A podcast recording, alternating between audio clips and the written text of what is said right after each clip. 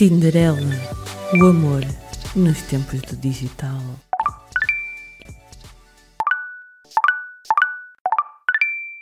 Boa noite, Tinderelas e Tinderalhos deste nosso Porto e Portugal. Bem-vindos de volta à segunda temporada do Tinderela, o amor nos tempos do digital. E convosco, como sempre, eu, Miss Lolita Von Teese, e do outro lado, Miss Carolina Von Sweet Trap, todas as sextas-feiras, às 23 horas na Rádio Portuense.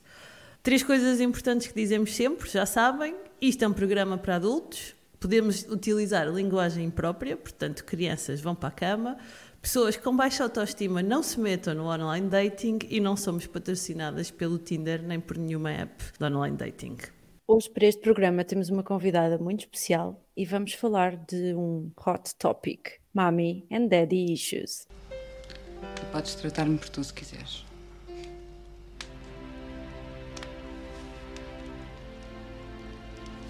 Eu gostava de a desenhar.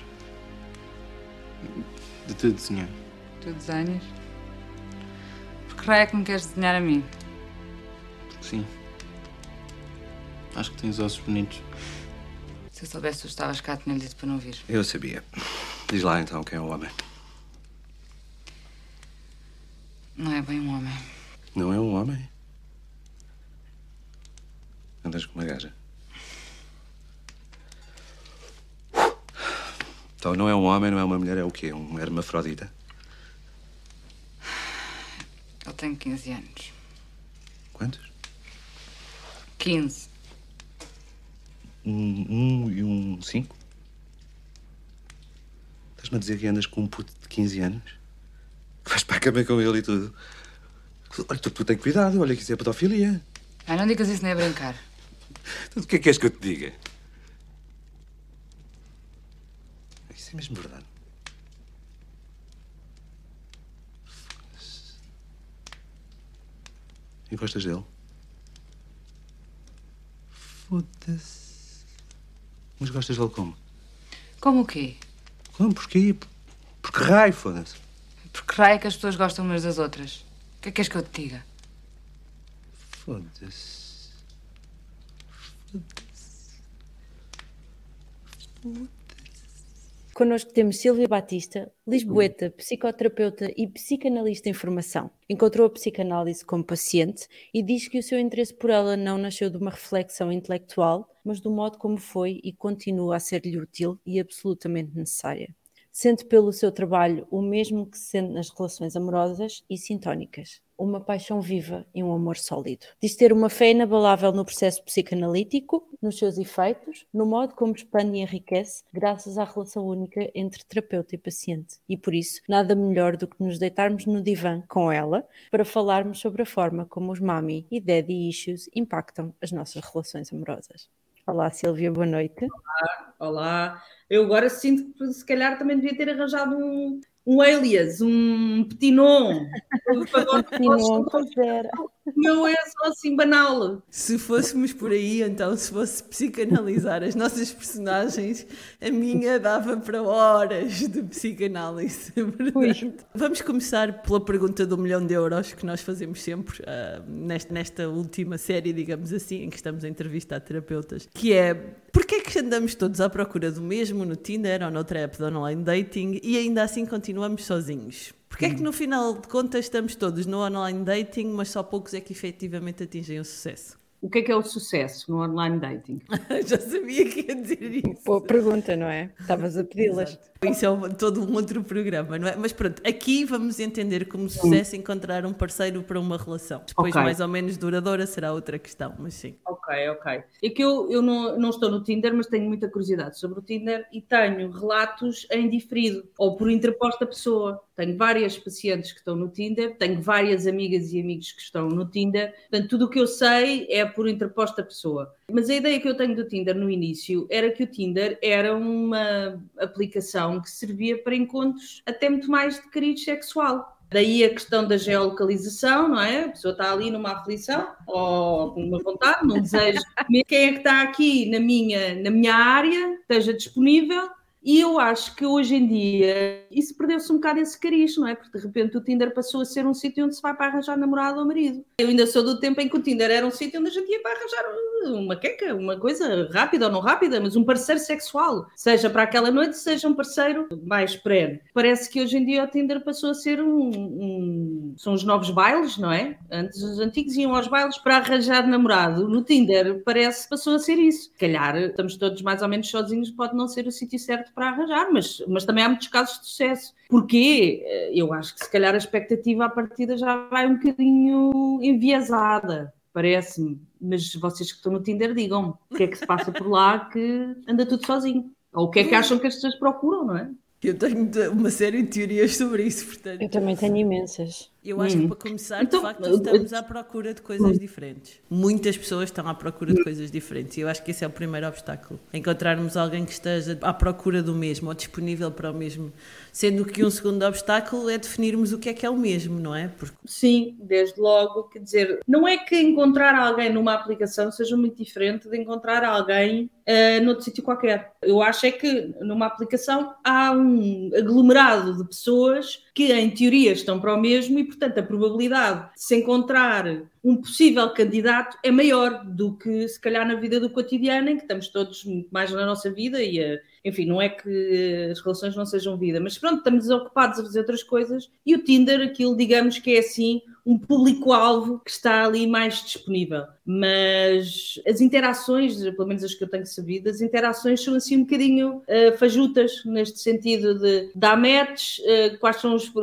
dar match porquê, desde logo, depois as pessoas dão match e não, e não conversam, parece que é uma Exato. questão não dá um contracena, não é? Então porquê é que dá match? E, portanto, eu acho que o Tinder hoje em dia talvez tenha começado por ser uh, qualquer coisa de fundamentalmente diferente do, à qual temos acesso no, na vida do dia a dia, do cotidiano, e de repente passou a espelhar exatamente as mesmas questões que há fora do Tinder. Desencontros, uh, coisas fajutas, uh, impostores, mas também uh, pessoas que se encontram, pessoas que gostam uma da outra, pessoas que acabam a ter relações, pessoas que se encontram só para pinar e também está tudo bem. acho que o, o, Tinder nasce com uma expectativa de ser qualquer coisa diferente e rapidamente passou a ser igual a, a tudo o resto, porque aquilo que está dentro do Tinder são pessoas e, portanto, as pessoas comportam comportam-se. Duvido que exista pessoas a comportar-se de uma maneira diferente no Tinder do que se comportariam fora. A não ser que o Tinder lhes dê uma. A coberto da aplicação lhes permita fazer coisas que, se calhar, cara a cara, poderiam não ter esse ensejo. Mas a raiz está lá. Parece-me que a raiz será a mesma. Podemos dizer que no fundo é mais uma camada extra de vida digital, digamos assim, partindo do, do pressuposto que o digital é toda uma camada que nos hum. envolve em todas as esferas. Neste caso, o Tinder seria uma esfera de uma camada amorosa também. Só mais uma camada Sim, porque se calhar também quer dizer qual é o grau de certeza que nós temos quando partimos para uma coisa dessas, não é? Eu acho que aquilo que nós queremos eh, pode ser muita coisa e o seu contrário exatamente no, no, mesmo momento, não é? Porque nós podemos achar que queremos uma coisa e conhecer alguém que nos faça a interação com essa pessoa pode nos levar a estar noutra coisa que não era a que inicialmente pensámos, não é? Portanto, o Tinder, eh, o facto de ter pessoas tem esta coisa extraordinária que é a interação. Eu acho é que nós não gostamos, de uma maneira geral, dentro e fora do Tinder, das interações que nos perturbam. Nós queremos do Tinder só aquilo que nos dá quentinho, queremos só a contracena boa. Mas depois, quando as pessoas aparecem como seres humanos, não é? com coisas boas e más, aí já não achamos muita graça ao Tinder. Então já é uma merda. Ou, que é a mesma coisa fora do Tinder, que é ai, as pessoas hoje não estão para não sei o quê, não, não vou para ali, que ali há uma série de gente. E depois chegam lá e percebem que a gente que está lá dentro é a mesma gente que está cá fora, porque somos todos iguais. E depois não temos todos nem a mesma capacidade de perceber o que é que queremos, sendo que isso também é muito relativo, mas que claramente não temos a mesma capacidade de verbalizar aquilo que queremos. E o que eu acho é que o Tinder, uh, por ser uma aplicação, não é por ser o Tinder especificamente, por ser uma aplicação, por ter qualquer coisa de permeio e que não é direto, dá-nos a ilusão de que controlamos a coisa. O que é que é esta? É até um bocadinho perversa esta coisa do dar match e não falar. Quer dizer, se se as regras, porque aquilo tem, o Tinder tem um conjunto de regras tácitas e expressas, mas quer dizer, tacitamente entende-se quando dá match é porque houve algum interesse, não é? suponho eu, alguém achou aquela pessoa interessante, deu metros, portanto as, duas, as pessoas encontraram-se ali. Há um primeiro encontro, mas depois a pessoa fica ali meio pendurada, ninguém diz nada, Eu já me questionei se algumas pessoas, se, se essa, embora seja uma grande maioria, se algumas pessoas que estão no Tinder e que não falam, se estarão lá só numa tentativa de dar eh, lustre ao ego, passa a expressão. Aquela ideia da montra. Se calhar aquilo afaga-lhes o ego e na realidade não querem falar com ninguém. Pois, também pode ser isso. Eu acho que há de ser um conjunto muito diverso de razões. Se calhar haverá tantas razões quantas pessoas no Tinder ou quantas pessoas não falam. Mas o que eu acho é que tudo o que é de permeio falta-lhe um bocadinho de re- realidade, sobretudo falta-lhe corpo. Porque Sim. quando nós estamos em casa, e eu vejo muito isso na clínica com pacientes mais novos, que estabelecem relações, mas não é exclusivo dos mais novos, estabelecem relações, investem no outro, em relações com pessoas que nunca viram, e não estou a falar de pessoas que vivem noutro país, nem noutra cidade. O dia a dia delas é partilhado em permanência com essa outra pessoa.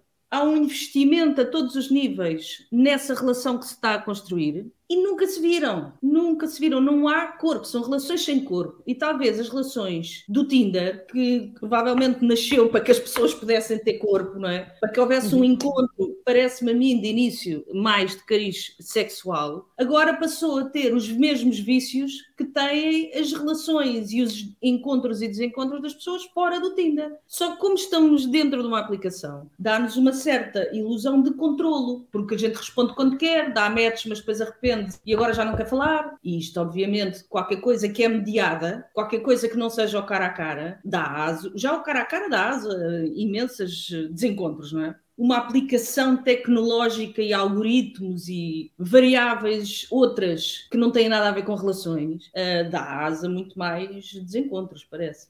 Silvia, concorda com a ideia de que na verdade andamos todos à procura de, de, um companheiro ou uma companheira que seja igual ao nosso pai ou mãe? Ou isso é só uma ideia freudiana que não faz qualquer sentido nos tempos que correm? E qual será o papel das nossas relações da infância, ou seja, da nossa bagagem da infância, nas nossas relações amorosas agora, na idade adulta?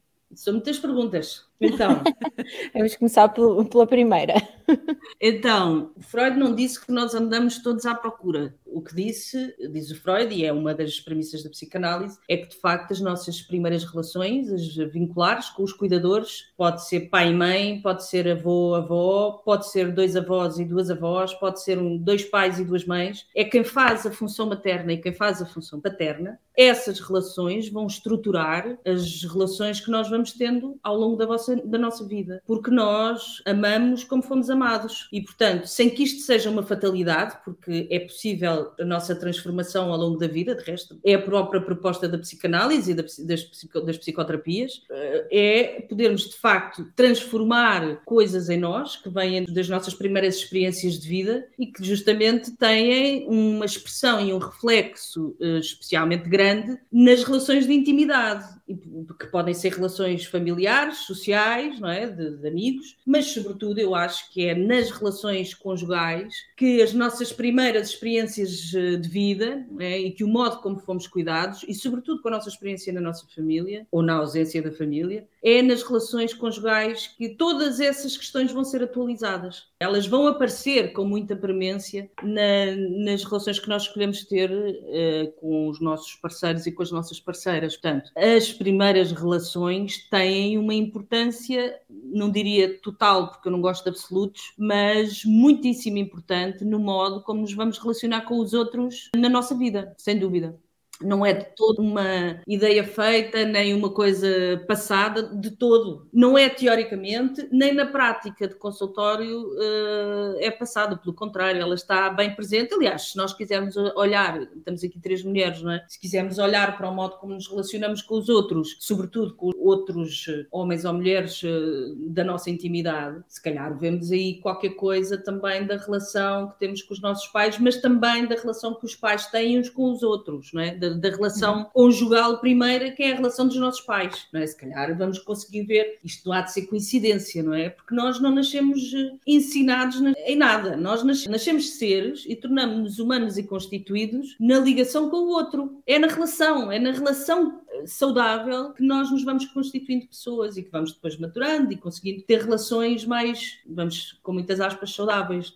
E, portanto, as primeiras relações são onde nós aprendemos tudo que depois, obviamente, isso vai sendo acrescentado ao longo da vida às nossas experiências pessoais, já sem os pais, não é? Depois já saímos da Uhum, infância, vamos certo. andando, mas há sempre qualquer coisa da infância que vive em nós. A questão é o quê e em que grau. Mas há coisas da infância que são muito importantes que vivam em nós. Olha, a capacidade de brincar, de imaginar, de viver com curiosidade, de sermos livres. é? As crianças que têm a sorte de ter uma infância em que isso lhes é permitido, também se calhar têm mais possibilidade de se tornarem adultos que carregam para, para a adultice essas características da infância que são tão importantes, não é? Crianças que são que se sentem menos amadas ou que os pais não foram tão não tenham tanto esta capacidade de cuidar, acolher, amar, se calhar a, a infância é uma coisa mais tortuosa, eh, mas, eh, mas é qualquer coisa que se carrega para a vida adulta, sem dúvida. Oh Silvia, estás estás a falar disso e estás-me a lembrar de duas coisas. Uma é porque é que efetivamente filhos de pais divorciados têm maior propensão a divorciarem-se também, não é? Acho, creio que é cerca de 40 a 60% mais de hipóteses de divorciarem também do que filhos de pais não divorciados. Claro que agora aqui entram outras questões neste momento, que é as pessoas que se casam ou não se casam, etc. Pronto. Mas por outro lado, achas que se olharmos para a relação que um potencial companheiro tem com os pais e para a relação dos pais desse potencial companheiro, isso já nos permite ver algumas pistas sobre a relação que teremos com ele, eventualmente?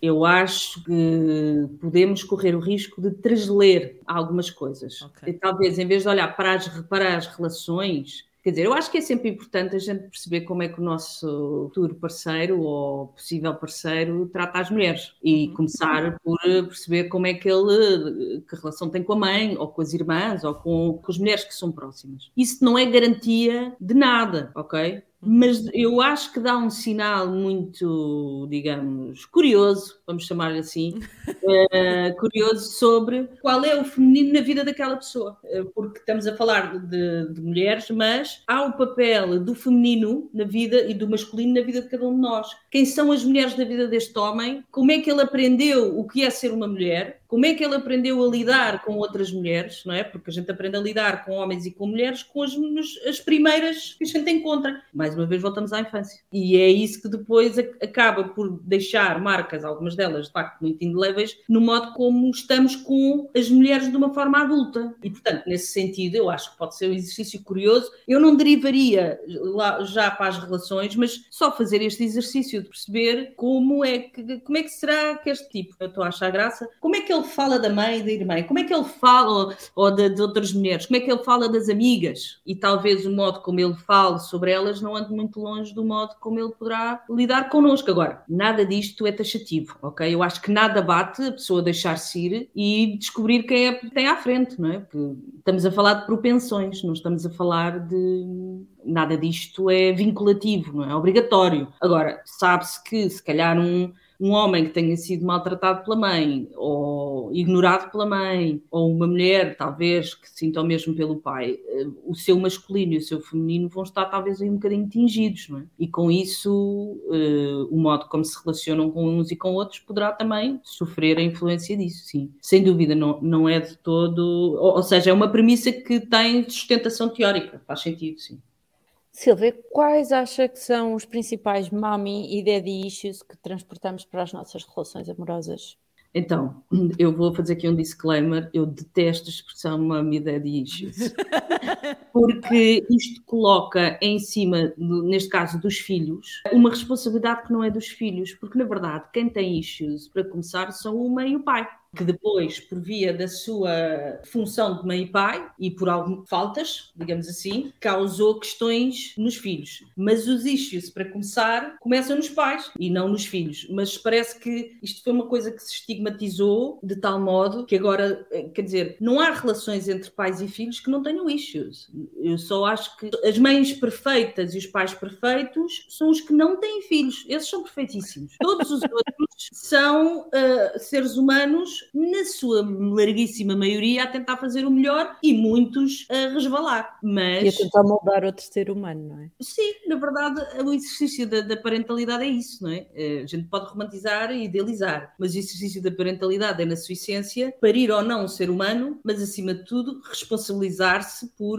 criar aquele ser humano, torná-lo num, num ser humano constituído psiquicamente e funcional para a vida. Isto é o uhum. exercício básico da parentalidade. Agora, este, estas expressões eh, das vou usar na mesma as expressões, que são as vossas, isso é o que interessa. Eu acho que isto, apesar de ter sido muito estigmatizado e muito usado como vários jargões, como várias palavras psicanalíticas, depois no, no jargão popular, de uma maneira muito simplista, eu vou só tentar resumir aqui muito rapidamente para explicar o que, é que são os mami os dead issues. Portanto, isto não vem de agora. E Freud, quando falou, no, quando Freud olhava para o ser humano numa perspectiva de desenvolvimento psicossexual. Aliás, na psicanálise, a sexualidade está muito além do sexo e muito além da genitalidade. A sexualidade compreende todo o espectro afetivo do ser humano. E, portanto, Freud olhava para o, para o desenvolvimento humano dessa maneira e deu-lhe três fases. A última fase, que é a fase fálica, que é antes da pré-adolescência, que é aquela fase em que nós olhamos para os nossos pais com muito amor e carinho mesmo estamos ali a sentir, já estamos separados, em teoria, separados dos pais, não é? quando quem diz separados é já não estamos tão dependentes dos pais, então olhamos para eles já como um outro, nós já nos reconhecemos como um, e o pai e a mãe são um outro, não é? Porque até aqui, em bebés, pai e mãe, aquilo é tudo igual. E então, nesta altura, nesta fase fálica, os miúdos requerem muito, sentem muito coisas pelos pais é? e, e, requerem de uma forma mais consciente este afeto dos pais. E, de facto, quando os pais não têm essa capacidade, não estão sintonizados com os filhos e, e ou estão tão, tão ocupados às vezes a, a tentar comida na mesa e, e, são atravessados pela vida, não é? Pela vida de terem que sobreviver. O que acontece é que nós ficamos fixados nessa, nessa fase de desenvolvimento psicossexual. Ou seja, a nossa vida continua, o nosso desenvolvimento continua, mas há uma parte de nós que fica ali e fica sempre a tentar recuperar um olhar materno e paterno que não teve. E é por isso que depois chegamos às relações, e é por isso que se, que se chamam mommy e daddy issues, chegamos às relações não à procura de um pai ou de uma mãe, não é? porque o pai e a mãe a gente tem, sabe quem são ou já teve, mas à procura de um olhar e de um afeto que são de pai e mãe e não são de uma relação conjugal. Mas procuramos porque não tivemos. Houve uma coisa que ficou cristalizada, meio suspensa, e que nós tentamos reeditar nas relações amorosas. É neste sentido que se diz, eh, e acho eu a brincar, que se procura um pai e uma mãe. E que depois, eh, enfim, eu acho que não, não consigo elencar assim as principais, porque há tantos, mais uma vez, não é? Depende da história de cada um e do que é que leva cada um e cada conjunto familiar a isso. Mas, na verdade, nos mamias é disto, são os efeitos psicológicos, digamos assim, que as relações primárias, as, vinculativas, as vinculativas com os nossos cuidadores, são os efeitos que nós transportamos para as relações eu acho que pais que não estão em sintonia com os filhos, pais uh, abusivos, pais que são só funcionais, porque isto, apesar de tudo, não é melhor, não é? Acho que, apesar de tudo, é a maioria, são aqueles pais dos quais a gente, nós, como filhos, dizemos. Ah, coitados, eles fizeram o melhor que sabiam, mas, mas danados, lixados, porque eles não nos sentimos amados e porque não nos sentimos ouvidos nem compreendidos, e com razão, lixados com razão. Mas como não nos conseguimos zangar com eles ainda, dizemos: Oh, coitados, eles fizeram o melhor que sabiam de facto eles fizeram o melhor que sabiam. Mas é possível a gente achar que eles fizeram o melhor que sabiam e também ficar zangados com eles, apesar disso. Mas uh, são pais que não, aqueles pais uh, de quem a gente também diz, oh, nunca me faltou nada, ainda bem, não é? de facto não somos pessoas destituídas, portanto fomos à escola, temos comida, tudo, não é? A nossa vida é funcional. Mas, de facto, de um ponto de vista afetivo, são pais um bocadinho mais negligentes. Também, não, lá está, não sabiam mais. Mas esses pais também podem criar esse tipo de funcionamento, não é? Pai, e depois aqueles pais perturbados, de facto. Ou pais com adições, ou pais com patologias já mais complicadas, de facto, também os há aí bastantes. Portanto, tudo isto são, digamos que, sequelas, vamos dizer assim, das relações parentais, que nós depois chegamos às nossas relações adultas e tratamos de exigir, seja de forma verbalizada, seja de forma até mais inconsciente, mas de exigir ao outro esteja lá para fazer aquilo que os pais não fizeram. E é aqui a primeira autoestrada para a cagada das relações. É exigir, é achar que é o outro que tem essa responsabilidade, digamos assim, não é? E depois há aquela coisa que também se fala muito sobre os mummies dead issues, que é as mulheres procuram homens mais velhos, não é? Os homens também procuram mulheres mais velhas, porque, porque acha-se que ao procurar uh, mulheres e homens mais velhos, portanto, na procura desse olhar materno e, e paterno, privilegia-se relações com maior estabilidade, com uma certa sabedoria, isto nas mulheres acontece muito, não é? De procurar homens que ensinem coisas, que saibam coisas, não é? Que é para a mulher poder ter aquele olhar que tínhamos para os pais, não sei se vocês se lembram. Tal, Estou a eh, enfiar a carapuça toda só, mas continua.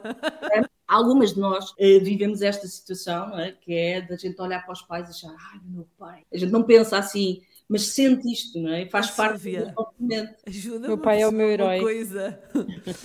Eu gosto de homens com fardas. Toda a gente que ouve o podcast sabe. Eh, e eu costumo dizer uma coisa que a Freud explica. Porquê? Porque o meu pai usava farda. E portanto acho que é, isso é o absolutamente notório. Eu sinto ali uma, um apelo de segurança que eu não consigo explicar, que eu sei que vem daí, é completamente identificado. E, e, apesar de saber, continuo a gostar. Pronto, é isso. Não há nada de errado com gostar de fardas. Coisa em si. Obrigada por me normalizar. Assume, assume. Qual é o problema de gostar de fardas? também, olha, próprio, também acho alguma graça quando passa ali em frente ao, ao, aos tipos da Marinha, no corpo. Acho que é. Eu acho imensa graça às fardas. O meu pai não usou farda. Mas eu acho que a questão é até que ponto é que procurares um, o olhar do teu pai, ou uma farda, não é? Corporizado numa farda, te coloca a ti problemas nas tuas relações. Se não coloca, porreiro. Não há nada de errado. Não há nada de errado, ponto final, não é? Colocando, pá, então há que perceber, não é? O que é que, o que, é que há aí que é da relação e o que é que há aí que é teu. Às vezes esta destrinça é difícil, porque muitas vezes o que nós carregamos da infância é tão pesado que entramos em processos psíquicos complexos, inconscientes, sobretudo inconscientes, uhum. Uh, fazem com que nós tenhamos determinados tipos de comportamento e procuremos determinado tipo de pessoas com determinado tipo de padrão. E, estamos uma série de anos infelizes, é? relações insatisfatórias, que só validam as coisas que nós já achamos antes, que andamos sozinhos, que ninguém ouve ninguém. Quer dizer, mas não percebemos que aquilo que estamos a viver não tem a ver com os outros, é nosso. E, portanto, é, é, necessário trazer esses processos à consciência, torná-los conscientes, que é para poderem ser trabalhados e transformados noutra coisa qualquer. Olha, eu vou derivar aqui um bocadinho a conversa que tu a falar, lembraste-me de uma coisa que é uhum. quanto da nossa vida pós-moderna que vivemos, completamente atarefados de coisas, enquanto pais e mães, não deixa estas marcas nos nossos filhos. Porque tu falavas aí, de facto, nunca nos faltou nada, tivemos comida, casa, fomos à escola, etc. Um mínimo de segurança, não é? Mas não temos esta atenção ou não tivemos esta atenção que precisávamos. Quanto da vida que nós vivemos onde nos sobrecarregamos com trabalhos, com atividades extracurriculares, com desportos, com amigos, com vida cultural, social, etc. Percebes a ideia, não é? Não está a provocar muito disso nos filhos hoje em dia, mais do que se calhar existia antes.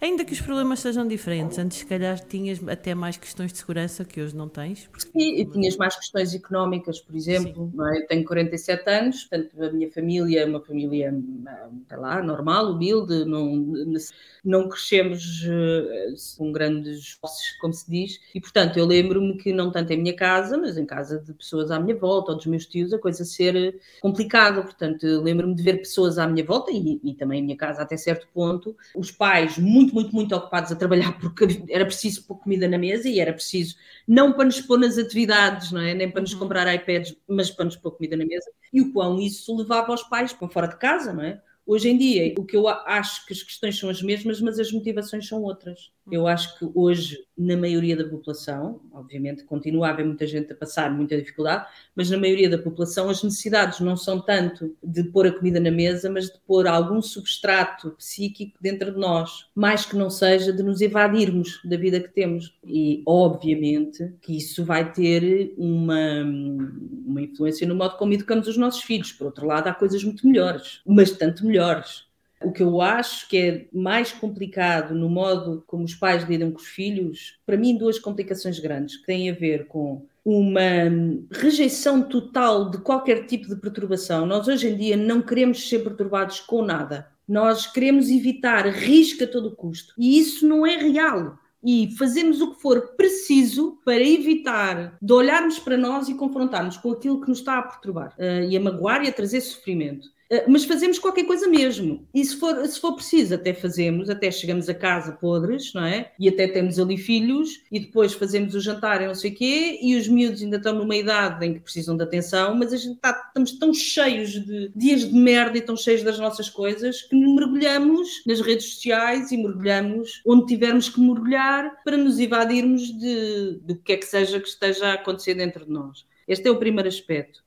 O segundo aspecto é uh, o facto de eu sentir que estes pais mais novos muitas vezes têm muita dificuldade em colocar-se como pais. Ou seja, aquilo que nos rege, um dos premissas que rege a nossa vida em sociedade é, é, são as gerações.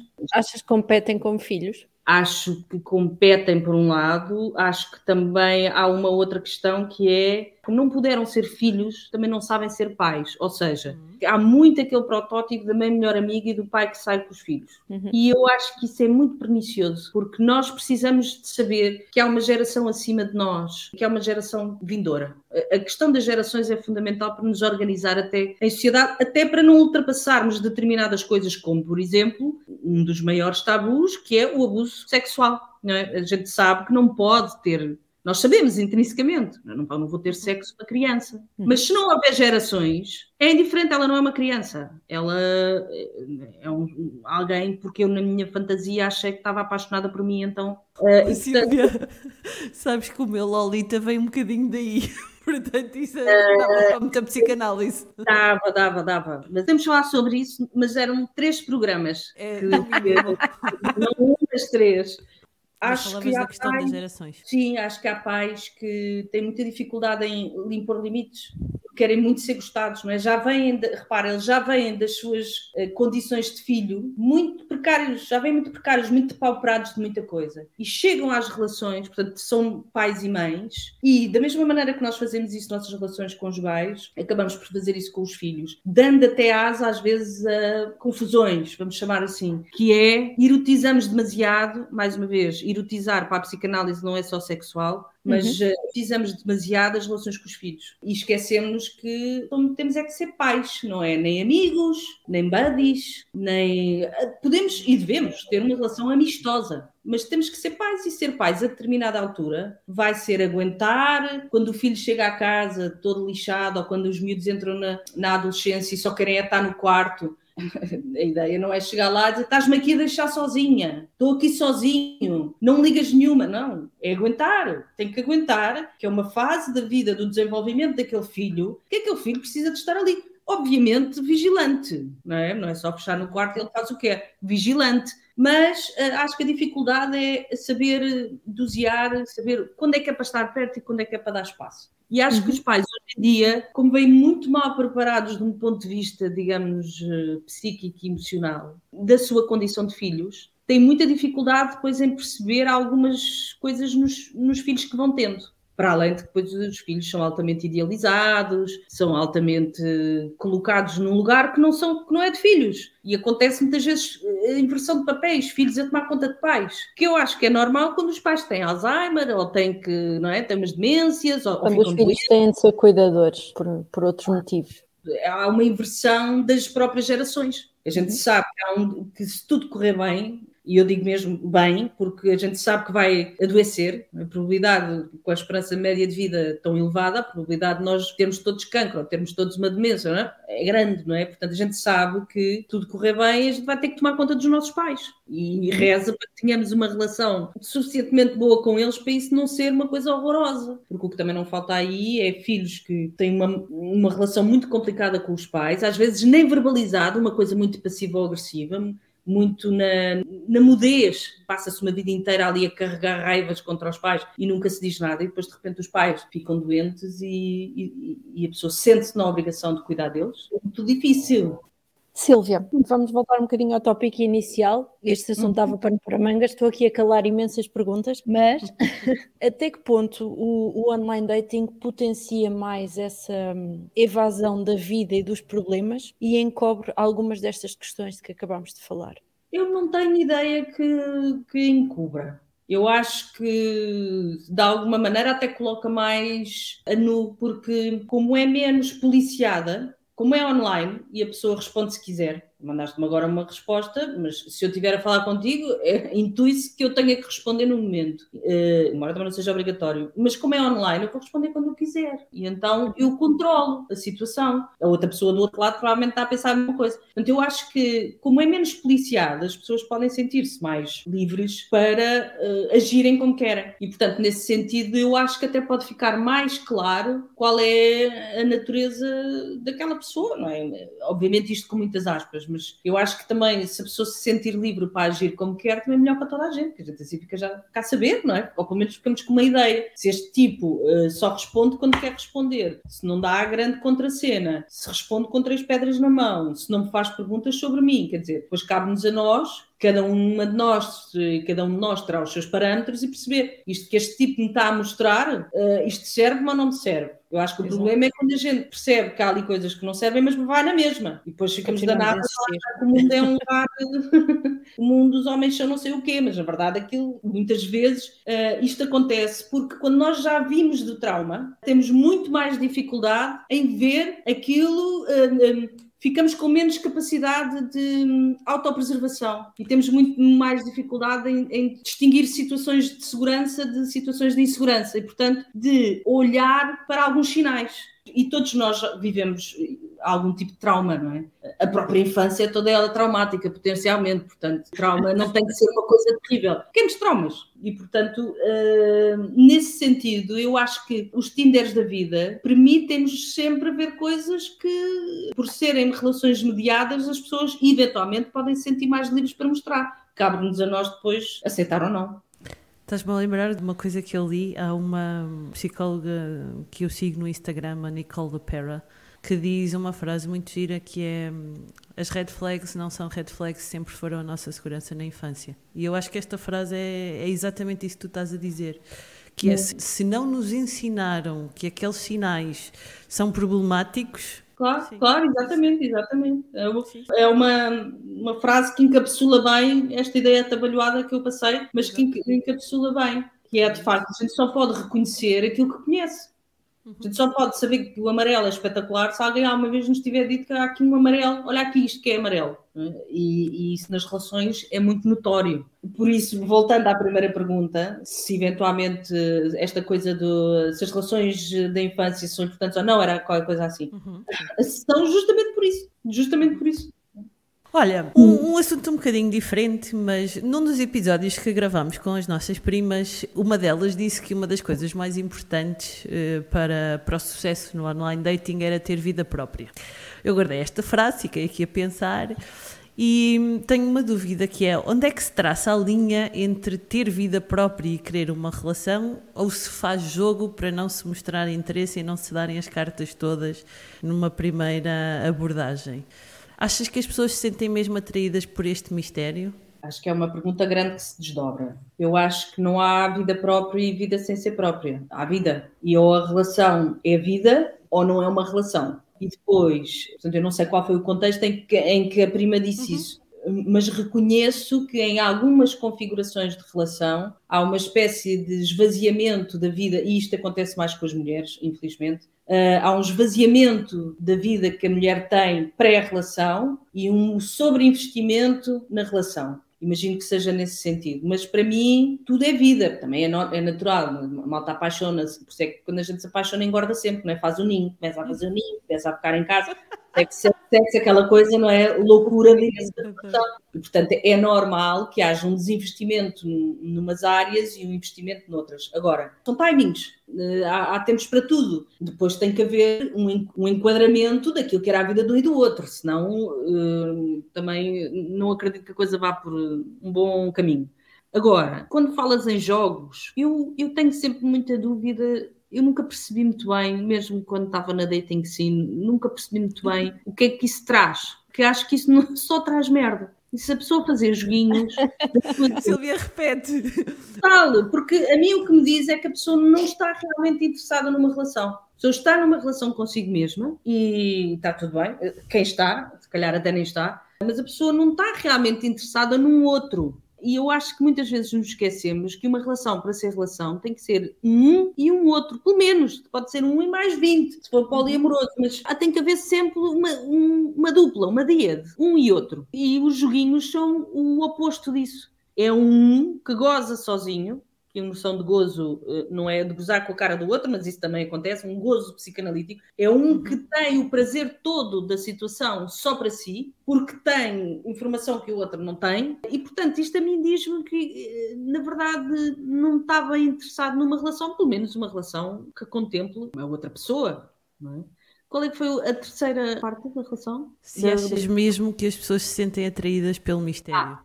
Isso é outra coisa. Eu acho que isso é talvez o principal ou dos principais problemas, a par dos, das questões da infância que têm a ver com a sexualidade dos casais. Eh, e eu digo agora dos casais, facto, é, é o que é mais difícil de manter e é muitas vezes aquilo que vai primeiro, que desaparece primeiro quando a relação começa a ter questões, ou uma das pessoas. Há um reflexo imediato na sexualidade e ao contrário também, a sexualidade trazer reflexos para o resto da relação.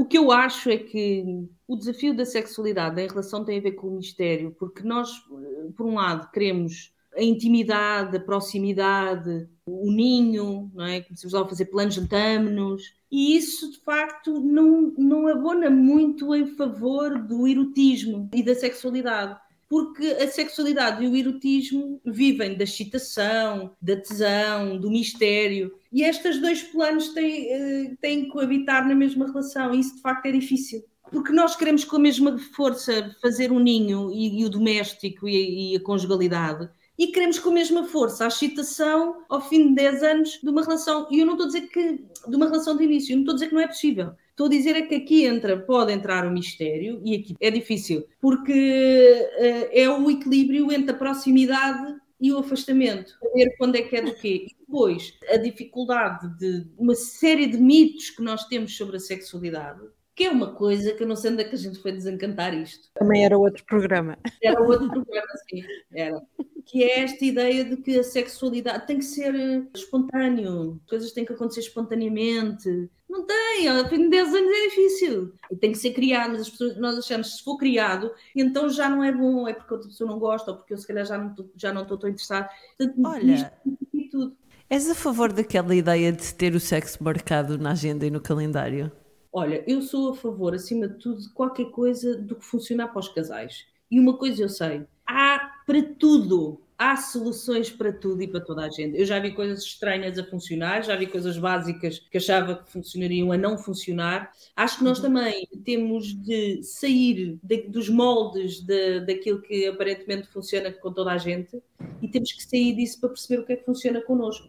E os uhum. casais, se nós nos abrirmos à intimidade real e à intimidade com o parceiro, nós vamos conseguir chegar à questão da agenda, se isso funcionar, ou a questão do apalho ali entre a casa de banho e a cozinha e vai lá e é já aqui, pronto. Ou eh, é, entre cesta, é ali na cesta dos miúdos, é o que for. Ou não é nada, atenção. Estamos a partir do princípio que todos os casais têm que ter uma sexualidade, podem não ter. Se os dois tiverem. felizes sem ela, claro. Se eu for decisão de ambos. Sim, eu acho, pronto, pobre, mas uh, há quem viva bem com isso. Acho que é uma vida mais pobre, mas acho que há quem viva bem com isso e, portanto, também está tudo bem. Silvia, uma última pergunta desta conversa tão, tão rica. Uma das maiores críticas que se faz a apps de online dating, como o Tinder, por exemplo, é o excessivo culto da imagem física. Uhum. Acha que neste tempo nos estamos todos a tornar mais narcisistas por causa da nossa vida online? Ui, o narcisismo. Pois, o narcisismo é uma daquelas acessões que toda a gente acha que qualquer coisa, ah, ele é um narcisista. O narcisismo é absolutamente fundamental para a constituição da nossa autoestima, mas uh, não tenho a mínima dúvida disso. Se quiserem assim de uma maneira muito simplista, o oposto do narcisismo pode ser a depressão, que é a retirada total da libido da pessoa. Libido como força uhum. vital, não só libido sexual. O que eu acho que as redes sociais fazem, que esta vida online faz, é colocar uma camada de uma certa fajutice, de uma certa mentira, mas também uh, de uma certa afirmação pessoal, porque é uma vida editada. Nós editamos, nós fazemos uma curadoria da nossa vida e mostramos aquilo que queremos. E depois há áreas, há uns que mostram de facto corpos bombados e sem barrigas e essas coisas todas, depois há os outros que mostram o oposto Pois tudo depende também daquilo que nós queremos que os outros vejam em nós. Muitas vezes aquilo que passamos é uma coisa, aquilo que os outros veem é outra. Agora, eu não sei, eh, podemos estar a, a tornar-nos mais narcisistas, mas não no espectro do narcisismo saudável, mas no espectro talvez de uma perturbação de personalidade narcisista, que sim já é outra coisa. O que eu acho que as redes sociais vieram fazer é mostrar, é dar palco. De repente, nós passámos de uma altura, eu não sei que idade é que vocês têm, eu fiz curso e uma pós-graduação e mais não sei o quê, sem internet. Não havia internet. Portanto, nós tínhamos que comer o que havia tínhamos interesse no rapaz e eu tinha que ir para casa a correr e especar-me ao pé do telefone, à espera que ele ligasse. Com a vida certeza. agora é um menu de restaurante italiano, 200 pratos. E o que é que, o que, é que acontece? Paralisamos. Ficamos paralisados. E, portanto, só para terminar, para responder à pergunta, eventualmente vivemos uma sociedade um bocadinho mais narcisista, mas como o narcisismo no espectro, na verdade, é uma patologia, eu acho que apesar de tudo não sou tão, não sou tão pessimista eu acho que tornar-nos mais narcisistas eventualmente pode estar a acontecer, mas não é o pior que está a acontecer. Mas eu acho que se alguma coisa as redes mostram é de facto as nossas faltas narcísicas. Mostram muito mais aquilo que nós estamos ocupados a esconder do que aquilo que estamos ocupados a mostrar. Mas isso, pronto, é o meu olhar, não é? Acho que mostra muito mais as nossas carências, as nossas faltas, aquilo que queremos ter e não temos, uh, do que propriamente uh, o que quer que seja que, estejamos a tentar mostrar. Oh, Silvia, eu vou terminar, eh, como sempre, com aquela pergunta que me serve de terapia de borla. É por isso que eu convido terapeutas. Eu já falei aqui várias vezes, quem, quem ouve o podcast já ouviu isto várias vezes, que eu tenho uma relação de amor-ódio com o online dating. Normalmente com o Tinder em particular, que eu consigo perceber exatamente porquê. Eu instalo, estou cheia de fé, acho que é desta que eu vou conhecer alguém e as coisas vão correr bem. E por norma, até conheço alguém, as coisas são bastante interessantes e correm bem, e ao fim de algumas semanas ou meses, eventualmente, desiludo-me porque percebo que a pessoa não está efetivamente emocionalmente disponível e puf-te. Achas que sou eu que tenho queda para este tipo de pessoas emocionalmente indisponíveis e que estou a reviver alguma coisa da minha infância? Oh, eu não posso dar uma resposta honesta a isso, não é? pode, pode. Não, não posso porque uh, não te conheço, não é? Porque sim, não sei, não posso falar, da, sei lá, da tua infância, não é? O que sei é que aquilo que falámos até aqui, que se calhar, não é? Há pai fardas a mais e homens, o real dos homens a menos, não é? Vem-me logo à cabeça, sei lá, quanto tempo é que demora uma pessoa a ver a indisponibilidade de outra? Que sinais é que estavam lá? E será que temos que ficar pelos sinais? Isso, isso foi verbalizado, não foi? Como é que tu te sentiste esse afastamento da pessoa? Quer dizer, há N milhões de perguntas que podem ser feitas, que pelos vistos ainda nenhuma foi, ainda não te deram assim nenhuma resposta que preenchesse a tua curiosidade, não é? Porque continuas a, a questioná-la. Mas eu diria, só para arriscar qualquer coisa aqui, para não deixar a pergunta no ar, eu diria sim, uh, provavelmente a tua necessidade de fantasiar relações estará um, algures na tua infância. Mas é assim o máximo que eu posso dizer para não ser desonesta contigo. Mas uh, se quiseres, podemos falar isso em off, como se disse agora assim, fica fino. Podemos falar disso mais concretamente.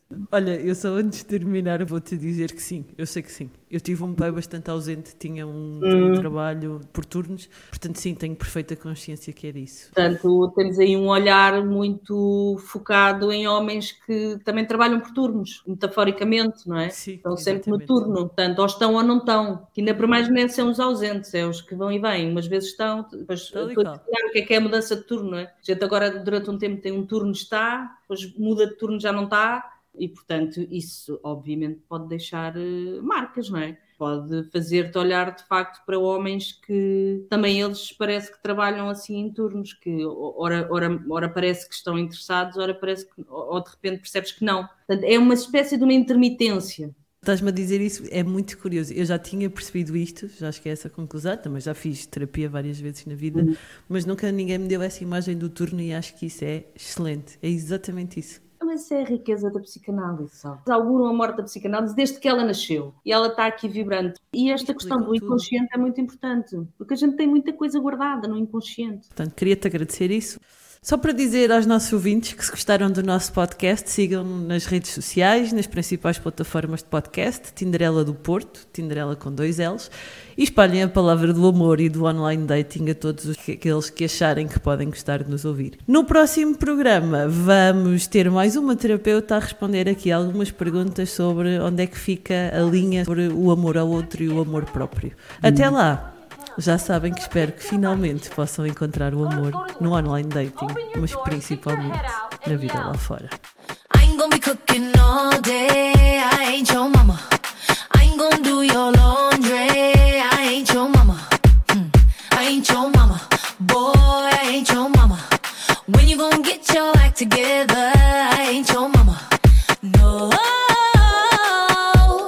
I ain't